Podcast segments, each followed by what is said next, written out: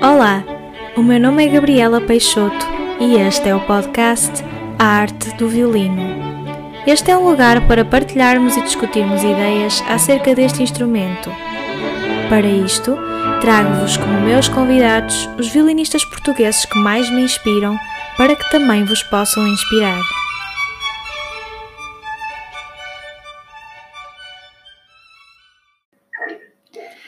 Olá a todos, muito obrigada por estarem uh, a assistir, a ouvir este terceiro episódio. Uh, eu hoje tenho como meu convidado o André Pereira. Olá André, boa tarde. Olá Gabriela. Muito obrigada por, pela tua presença.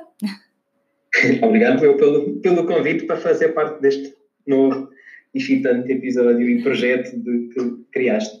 Obrigada. Olha, eu no início de cada episódio gosto sempre um, de enquadrar o convidado. Portanto, eu queria pedir-te para hum, fazeres assim uma pequena biografia, por favor. Claro. Olha, estava agora a pensar para dentro e vai fazer este ano 20 anos que tive o meu primeiro contacto com, com a música e eventualmente a decisão de tocar violino. E comecei por tocar violino aos 7.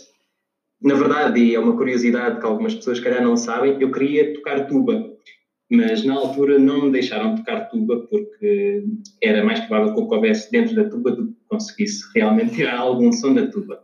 E acabei por escolher violino por, por, por incentivo de um grande amigo meu, do meu melhor amigo na altura, e sem mais nenhuma razão além de simplesmente querer imitar esse tal meu amigo.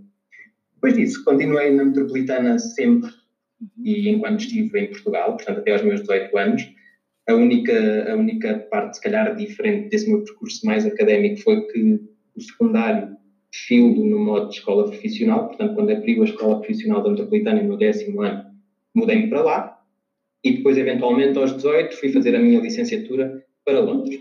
Enquanto em Portugal eu fiz parte do, do, do grupo dos Suzuki da Metropolitana, que eram os pequenos violinos da Metropolitana, e aos 14 anos comecei a estudar com o professor Aníbal Lima, um bocadinho num regime excepcional, porque ele normalmente só dava aulas aos alunos de licenciatura, mas na altura lá se arranjou um, um, um esquema em que eu pudesse ter aulas com ele e, e, continuava a ter aulas com a minha professora da altura, que era a professora Inês Saraiva, e eu acho que isso foi, foi, foi uma grande mudança na forma como eu tocava violino e, sobretudo, como comecei a abordar uh, a minha futura vida profissional, porque comecei a levar muito mais a sério a música e o violino, obviamente, que depois acabou por culminar na decisão de ir para a escola profissional.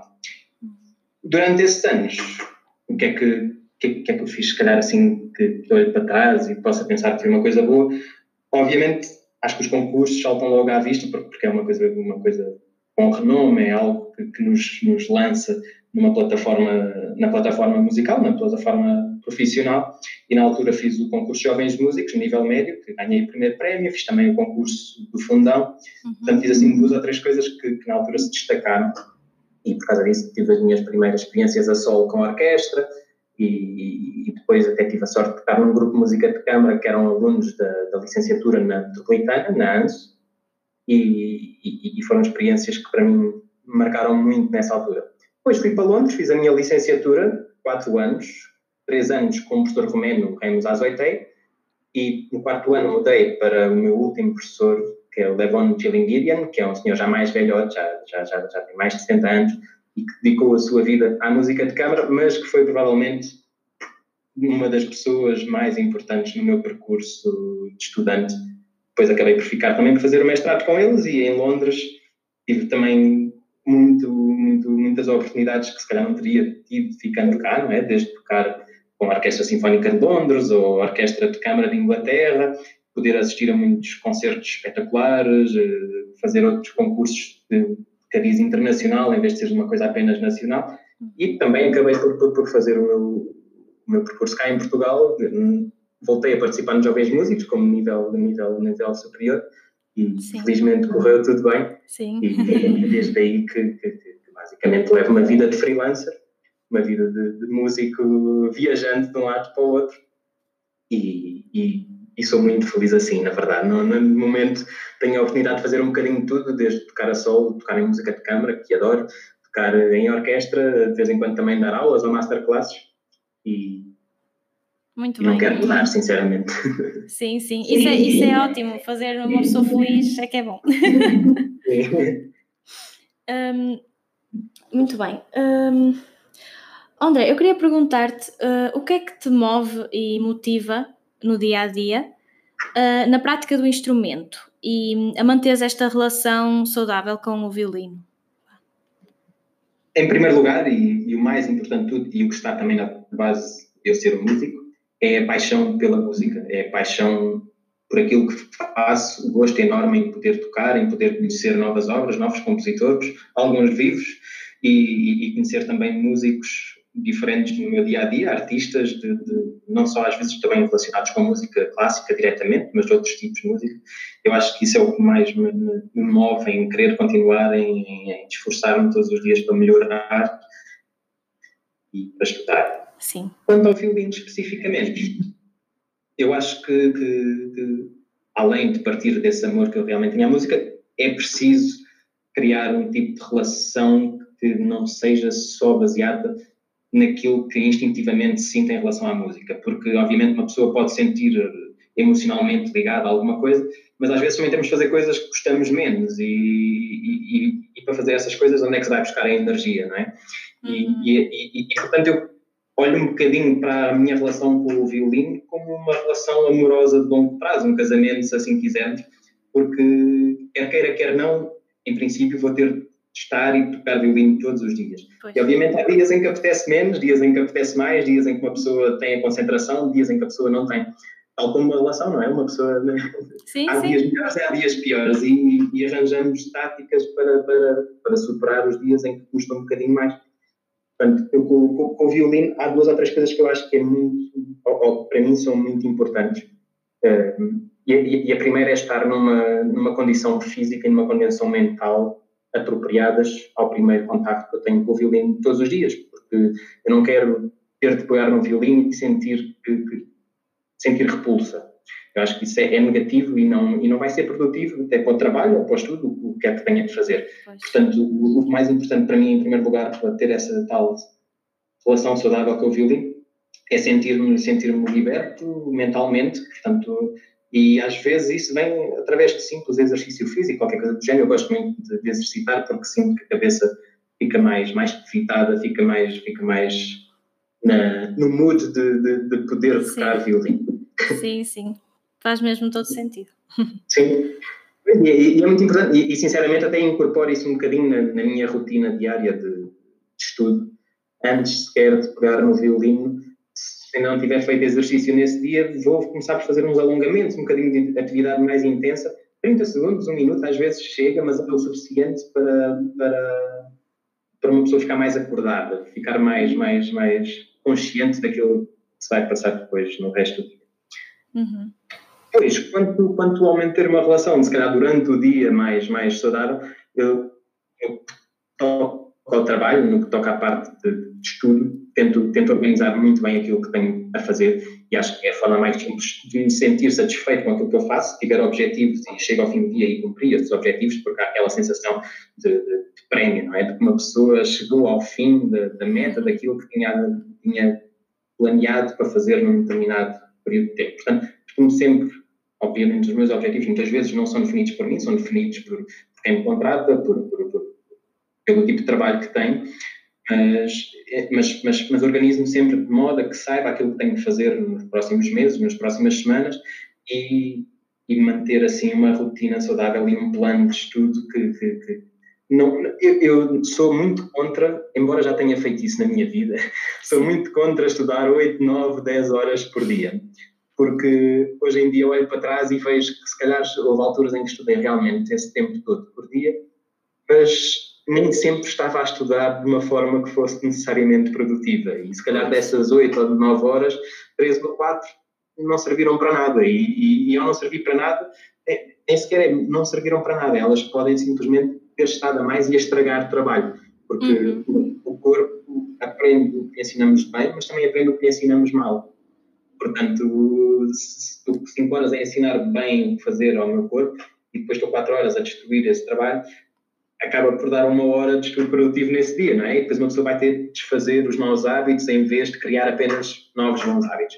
portanto, sou muito apologista de estudar pouquinho, não, não, não pouquinho, mas, mas estudar em períodos talvez mais curtos uhum. e com objetivos. Eu acho que isso é muito importante para, para, para, para se manter. A forma, não é? Sim, a, a forma e o, e o, foco também, acho Sim. eu, a atenção, porque é, é, muito fácil uma pessoa, uma pessoa distrair-se. Exatamente, distrair-se um bocado e começa a tocar e está a estudar e depois dá por ela, já está duas páginas à frente porque não parou de tocar e, epá, mas eu estava só a resolver aquele problema ali atrás, como é que eu vim aqui parar, não é? E, ou, ou a repetição sem, sem, sem, sem qualquer tipo de pensamento, ah, tenho que repetir 10 vezes. Já estamos a repetir 10 vezes de um modo que está, está a ser mais destrutivo que construtivo, portanto, é, é, sim, é arranjar sim. essa, acho que é, é disponibilidade mental, é, sobretudo, é arranjar um é quase como, como, os, como os americanos dizem, um mindful practice. É, é, exatamente, é exatamente. E por acaso agora que falas nessa expressão fez-me lembrar outra, que é o in the zone, não é? Uma pessoa às vezes está, está, está, está na zona e tem realmente esse foco, tem a concentração para fazer aquilo que sabe que tem de fazer. E, e quando sai dessa, de, de, desse, desse estado é que às vezes fica mais difícil gerir as atividades e as tarefas que, que temos a realizar. Uhum. E, ok. Ótimo, obrigada pela tua partilha. Um, olha, já agora, uh, falaste no início que participaste em imensos concursos um, e eu queria perguntar-te uh, como é que foi a tua preparação uh, violinisticamente, mas também psicologicamente para o concurso do Prémio Jovens Músicos, o mais uhum. recente? Sim, eu não leves a mal, eu, eu, eu, não gosto muito de fazer a separação entre o violinisticamente e o psicologicamente, porque acho que fazem as duas partes da, do mesmo objetivo final, que, que, que é a performance. Não é? claro. Uma pessoa, a preparação vai toda dar a, ao concerto, ao, àquilo que vamos mostrar a, ao público. Uhum. E, e, portanto, no que toca à minha preparação, em termos violinísticos, acabo, acabei por fazer um bocadinho aquilo que que disse agora na última pergunta, não é? Eu sei o que é que são os meus objetivos, sei qual é que é a data para me apresentar em público e depois a partir daí acho que trabalho um bocadinho. Na altura não toquei apenas repertório novo, portanto, se estou a ver peças que são novas, se calhar vou começar por aí e, e tento nivelar todas as, todas as peças ali a, a, um, ponto em que eu já me sentiria confortável em tocá-las em público. Uhum. E só quando estão as peças todas nesse nível é que depois, se calhar, começa a fazer um trabalho mais específico em cada uma e a dar mais atenção a umas e deixar outras um bocadinho mais para trás, mas enquanto não estiverem todas a um nível próximo uma das outras, não, não se calhar evito tocar uma completamente porque já a conheço e prefiro aprender outra coisa muito rápido. E, e depois, em termos da pressão psicológica, acho que para um concurso é, é, é muito diferente se calhar tocar num, num concerto de orquestra da escola, ou tocar num, mesmo um recital com piano, não é? O concurso tem sempre uma, uma certa pressão acrescida e acho que as pessoas estão sempre à espera que nós atingimos qualquer resultado que seja e, e isso, conscientemente ou não, uma pessoa é afetada. Uhum. E, e, portanto, acho que em termos de preparação, com um concurso, mas também para qualquer tipo de performance, há um, há um fator que eu considero muito importante, que é o tocar o mais possível dar o mais possível para amigos, para a família, para professores, organizar até desconhecidos. Uma pessoa às vezes está na universidade, ou na escola, onde estuda música, passa alguém no corredor, olha, tens 10 minutos, vem aqui ouvir-me um bocadinho, qualquer coisa do género, porque, porque, isso põe-nos sob uma situação de stress adicional, sob uma situação que não estamos à espera e o facto de lidarmos com isso antes de chegar ao momento do concurso vai nos dar uma bagagem muito diferente para quando chegarmos ao concurso e ser apenas mais uma performance, porque já fizemos 10 vezes aquilo, é só fazer outra é, e já temos a experiência acumulada. Claro. Portanto, eu acho que isso, isso, é muito importante, nós podemos tocar o mais possível e para o mais variado tipo de pessoas possível.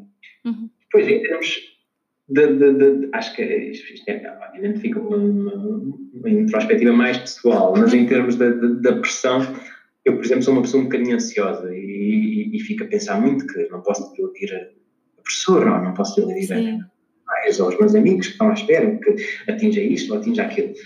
E, e, portanto, em termos da preparação psicológica, tento sempre no meu estudo incorporar um bocadinho de, de um, um mindset que seja positivo uhum. e que dê confiança. Portanto, em vez de ser uh, aquele tipo de, de, estudo que uma pessoa toca uma passagem e diz não, isso está mal, experimenta assim, é, é simplesmente, ok, isto está bom, o que é que pode ser melhor? é, é basicamente utilizar um discurso interior positivo. Pois. E depois outra coisa, para as pessoas, ainda há bocado a falar de mindful, eu, eu, eu gosto muito de, de meditação e, e que seja assim mindful e Sim, também eu. Houve a respiração e tudo mais. Eu, eu, sou muito apologista desse tipo de técnicas de preparação para, para o concurso, para a performance, mas, mas também para o dia a dia, porque acho que é uma coisa que nos acalma e estamos sempre tão rodeados de tanta coisa, de tantos estímulos ao mesmo tempo, que é fácil uma pessoa dispersar e não conseguir manter o foco. E, sobretudo, às vezes ignorarmos um bocadinho também a nós próprios e os nossos próprios pensamentos e deixá-los de lado e não termos a coragem de nos enfrentar Claro. Aí agora é um momento em que se nota um bocadinho isso, não é? Estamos aqui nesta crise de, em que todas as pessoas estão enfiadas em casa e as pessoas têm dificuldade em lidar com elas próprias quando estão sozinhas, só por falta de hábito, acho eu, não é? Por falta de capacidade. Pois, nunca se viram no silêncio.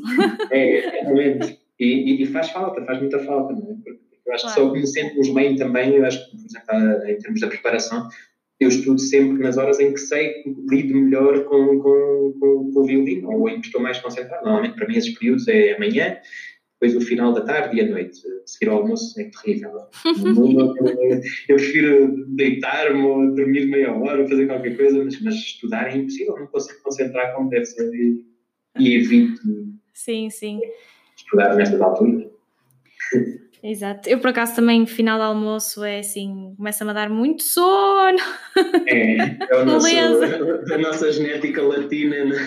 É mesmo. A preparar para o calor, não é? Poça. Ok, olha. Um, então, a minha próxima pergunta era, é a seguinte: uh, podias partilhar connosco algumas experiências assim, uma experiência, pronto, uh, mais marcante que, que tiveste ao longo do teu percurso? Uma só? Sim, por favor. ok, uma só. Se calhar tenho que pensar um bocadinho nisso. Eu acho que.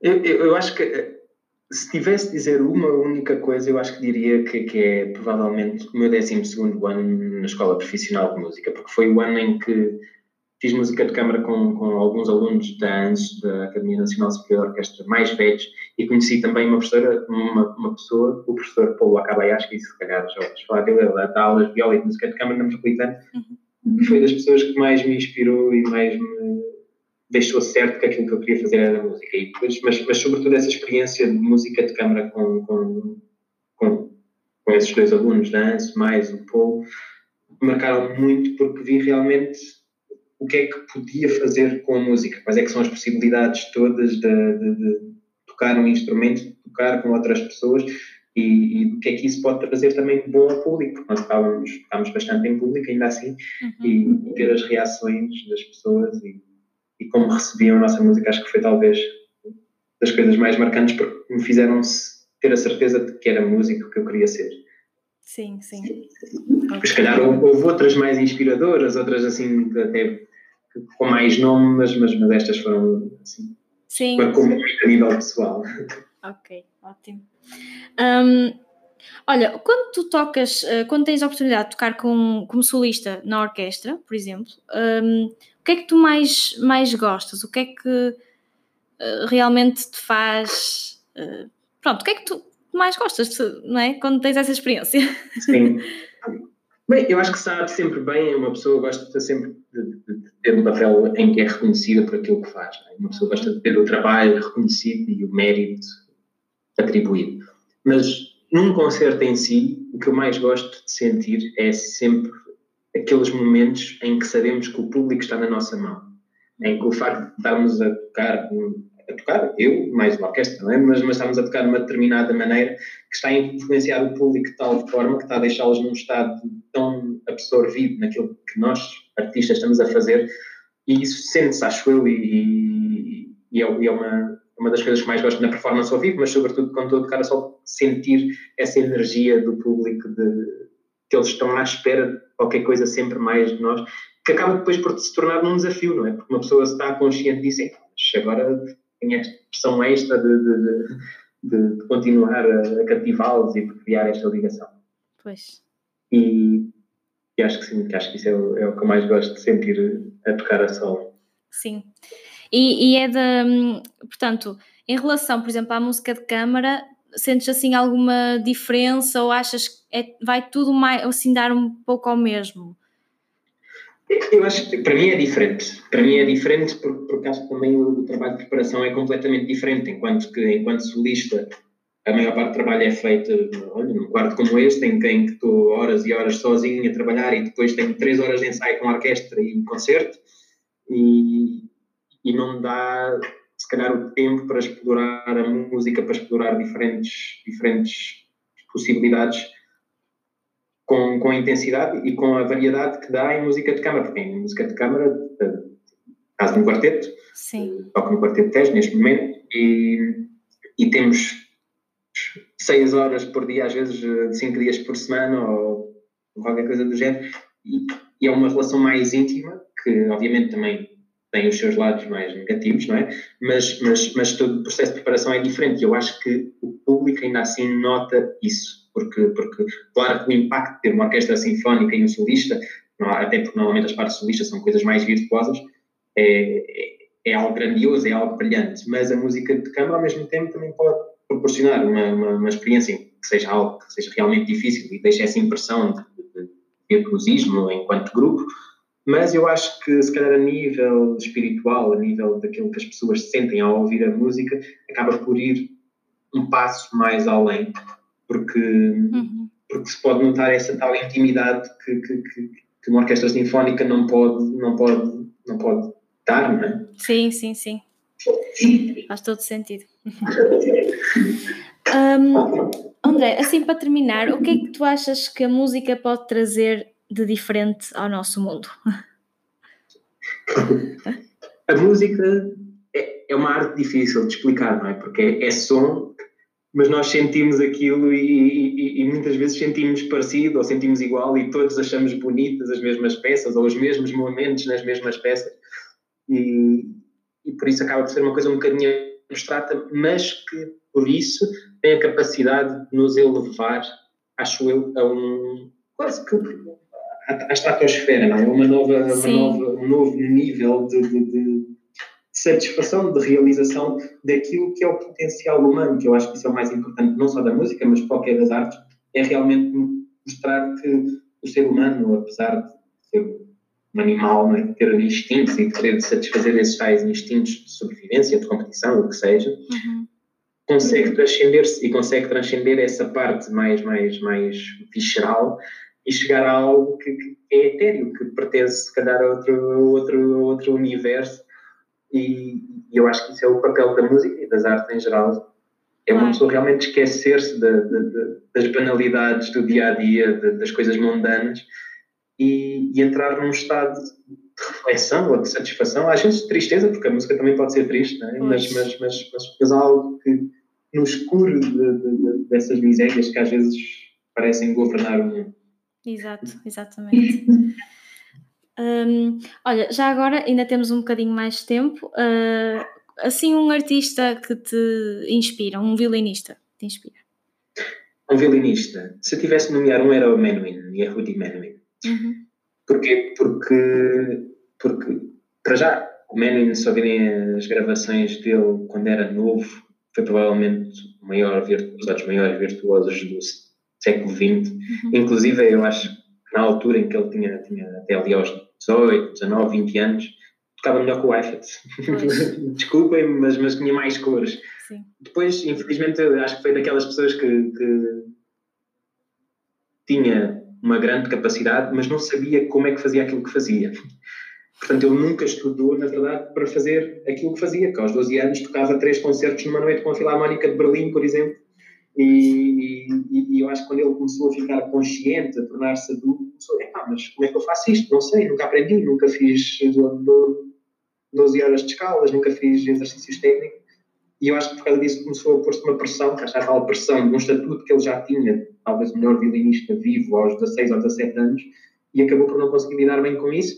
E se calhar em termos violinísticos, perdeu qualquer coisa daquele brilhantismo que teve quando era jovem. Mas eu acho que em termos humanos, em termos artísticos, simplesmente superou a maior parte dos seus pares e hoje para mim é uma grande inspiração porque, o Meme era não só continuava a tocar muito bem, obviamente, não é? Mas, mas, mas, mas, mas sobretudo tinha essa paixão pela música e esse cuidado e carinho pelo, por aquilo que há de mais humano em nós.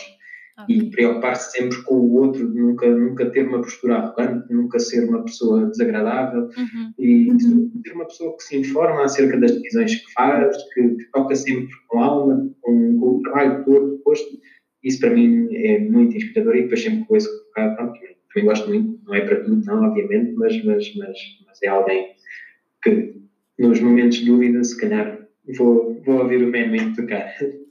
Sim, por acaso também, também gosto muito, é fantástico. Também gosto muito uh, Henrique Sharing, também. também Sim, é... o Sharing. Okay. O Sharing também é, é, fantástico. O Sharing tem uma história muito engraçada, porque o Sharing ele, ele, ele não era muito conhecido como violinista, até o pianista Arthur Rubinstein o ter encontrado no México e encontraram-se num recital, acho que foi assim mais ou menos por acaso, o Sharing, ele trabalhava para o governo porque ele era fluente em seis ou sete linguagens diferentes. E na altura da, da, da guerra, da guerra mundial, ele servia de tradutor, quase como espião. E foi o Rubinstein que realmente descobriu o sharing e a partir daí ele depois teve outro irmão. Ok. ainda bem que descobriu. pois, exato, ainda bem para nós, músicos. Olha, muito obrigada pelas tuas partilhas. Um, foram mesmo muito enriquecedoras. Tenho a certeza que toda a gente vai adorar.